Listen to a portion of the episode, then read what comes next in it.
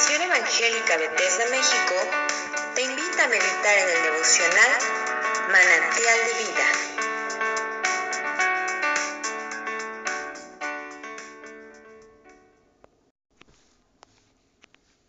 Soy el pastor Rafael Monroy y hoy te invito a que meditemos acerca de las sagradas escrituras. En esta ocasión estamos en la introducción al Nuevo Testamento. Dividiremos en dos partes la introducción a los cuatro evangelios. Este es un comentario de la Biblia Scofield, 1960. Los cuatro evangelios revelan la existencia eterna, la ascendencia humana, el nacimiento, vida y ministerio, muerte, resurrección y ascensión de Jesucristo, Hijo de Dios e Hijo del hombre. Juntos presentan no una biografía, sino una persona. Que los cuatro evangelios presenten a una persona y no tanto una biografía completa, indica el espíritu con el cual debemos leerlos. Lo más importante es ver y conocer a través de estas narrativas a aquel a quien revelan. Menos importante es tratar de reconstruir a partir de estos escritos inspirados en relatos completos de la vida de Cristo. Por alguna razón, el plan de Dios no fue que se escribiera una biografía completa de su Hijo. Los años, hasta el comienzo de su ministerio, se pasan por alto con un silencio que solo se rompe una vez que unos pocos versículos en el Evangelio de Lucas, Lucas capítulo 2, versículo 40 al 52. Y es sabio respetar la reticencia divina. Pero los cuatro Evangelios, aunque deliberadamente incompletos como historia, son completos como revelación.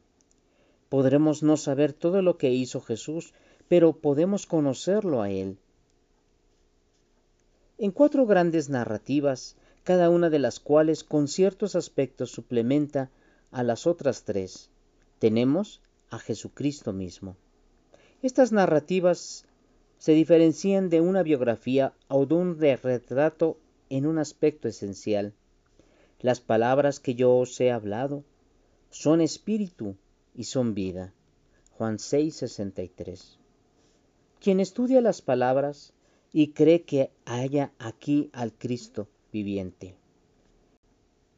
En las introducciones a cada evangelio se haya resumido lo característico de dicho evangelio en cuanto a la presencia del Cristo viviente, pero puede resultar útil para algunas para hacer algunas sugerencias generales para su estudio e interpretación.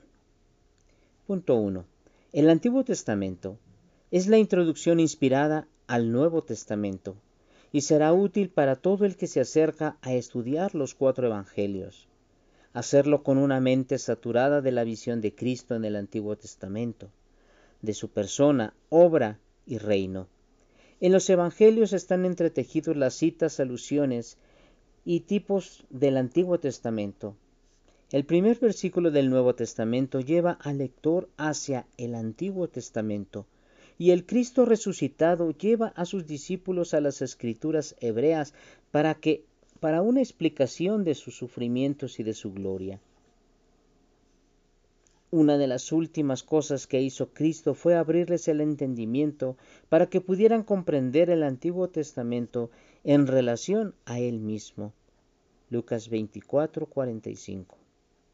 Por lo tanto, al iniciar el estudio de los Evangelios, Dentro de lo posible, la mente debe estar libre de presuposiciones como por ejemplo que la Iglesia equivale a la verdadera Israel y que las promesas del Antiguo Testamento y la visión del reino solo se relacionan con la Iglesia. Las interpretaciones no son fidedignas por el simple hecho de que resulten familiares. Por lo tanto, no se debe dar por sentado que el trono de David, según Lucas 1.32, ese es un sinónimo del trono del Padre de Apocalipsis 3:21. O que la casa de Jacob, Lucas 1:33, es la iglesia que está compuesta por judíos y gentiles. Punto número 2. La misión de Jesús inicialmente fue a los judíos. Cristo estuvo bajo la ley, Gálatas 4:4, y fue siervo de la circuncisión para mostrar la verdad de Dios, para confirmar las promesas hechas a los padres, según Romanos 15, versículo 8, y para cumplir la ley a fin de que pudiera abundar la gracia. Por lo tanto, hasta llegar a la cruz, se debe esperar un fuerte colorido legal judaico. Esto es en Mateo 5, 17 al 19. El Sermón del Monte está íntimamente relacionado con la ley en el más elevado sentido espiritual, pues como condición para las bendiciones.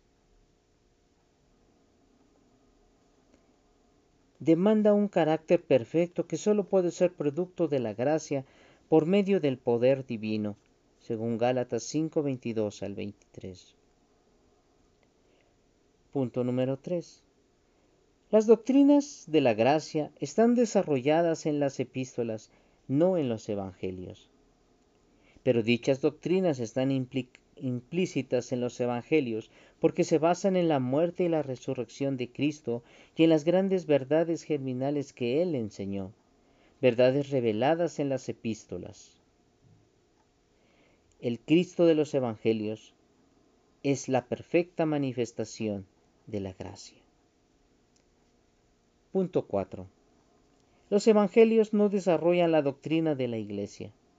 La palabra iglesia solo aparece en Mateo, después que fue rechazado por los judíos como rey y salvador, anunciando un ministerio que hasta ese momento había estado escondido en Dios, según Efesios 3, 3 al 10. Nuestro Señor dijo, edificaré mi iglesia. Mateo 16, 18. Por lo tanto, aún era futura, pero su ministerio personal había reunido a los creyentes que en Pentecostés y, por el bautismo del Espíritu fueron hechos los primeros miembros de la iglesia, la cual es su cuerpo. Efesios 1, 22 al 23. Los evangelios presentan a un grupo de discípulos judíos que en la tierra estuvieron asociados con un Mesías que vino en humillación.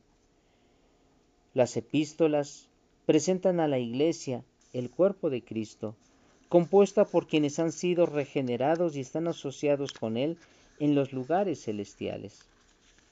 Coherederos con Cristo con respecto al Padre, que reinarán con Él en el reino futuro y en la tierra, aunque extranjeros y peregrinos, son sus testigos y los instrumentos para hacer la voluntad divina entre los hombres. Punto 5. Los evangelios presentan a Cristo con sus tres funciones de profeta, sacerdote y rey. Como profeta su ministerio se parece al de los profetas del Antiguo Testamento, pero lo que lo hace un profeta único y singular es la naturaleza y la dignidad de su persona.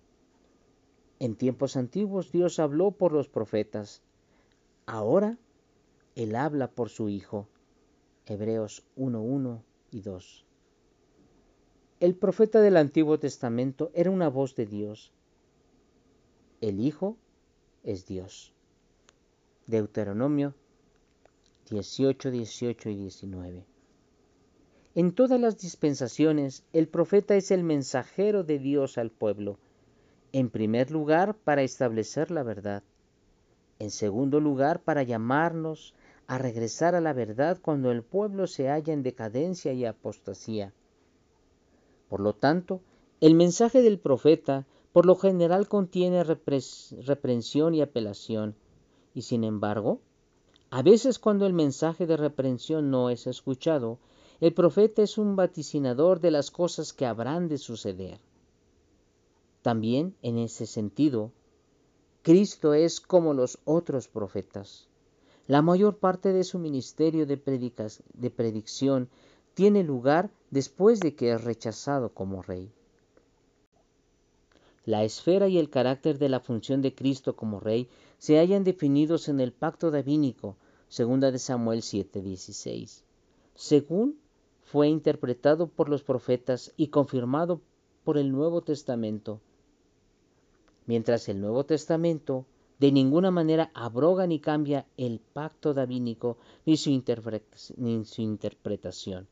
Al mismo tiempo agrega detalles que no estaban en el pacto original. El Sermón del Monte es una elaboración de la idea de justicia como característica predominante del reino. El profeta del Antiguo Testamento vio un solo horizonte, por así decirlo, el sufrimiento y la gloria del Mesías. Y en el Antiguo Testamento muestra que la presente era de la iglesia separa el sufrimiento de Cristo de su gloria. En su primera venida, Cristo cumplió el pacto abrámico de bendición por medio de sufrimiento. Cuando el Señor regrese, cumplirá el pacto davínico de bendición por medio del poder. A Cristo nunca se le llama el Rey de la Iglesia.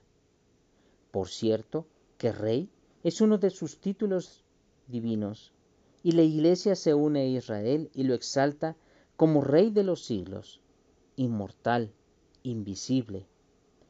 La iglesia reinará sujeta a él. El Espíritu Santo ahora no está llamando a los súbditos, sino a los coherederos, a los que reinen juntamente con Cristo. Romanos 8, 15 al 18.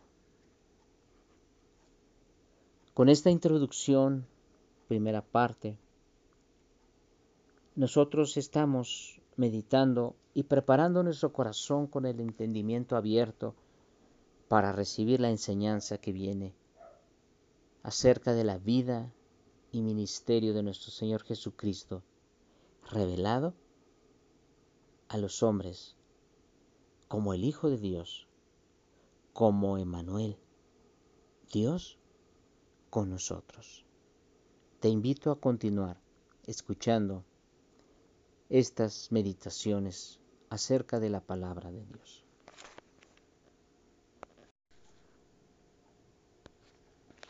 Si esta devocional ha sido de bendición para tu vida, compártelo con otros. Y síguenos en nuestras redes sociales como Misión Evangélica Bethesda México.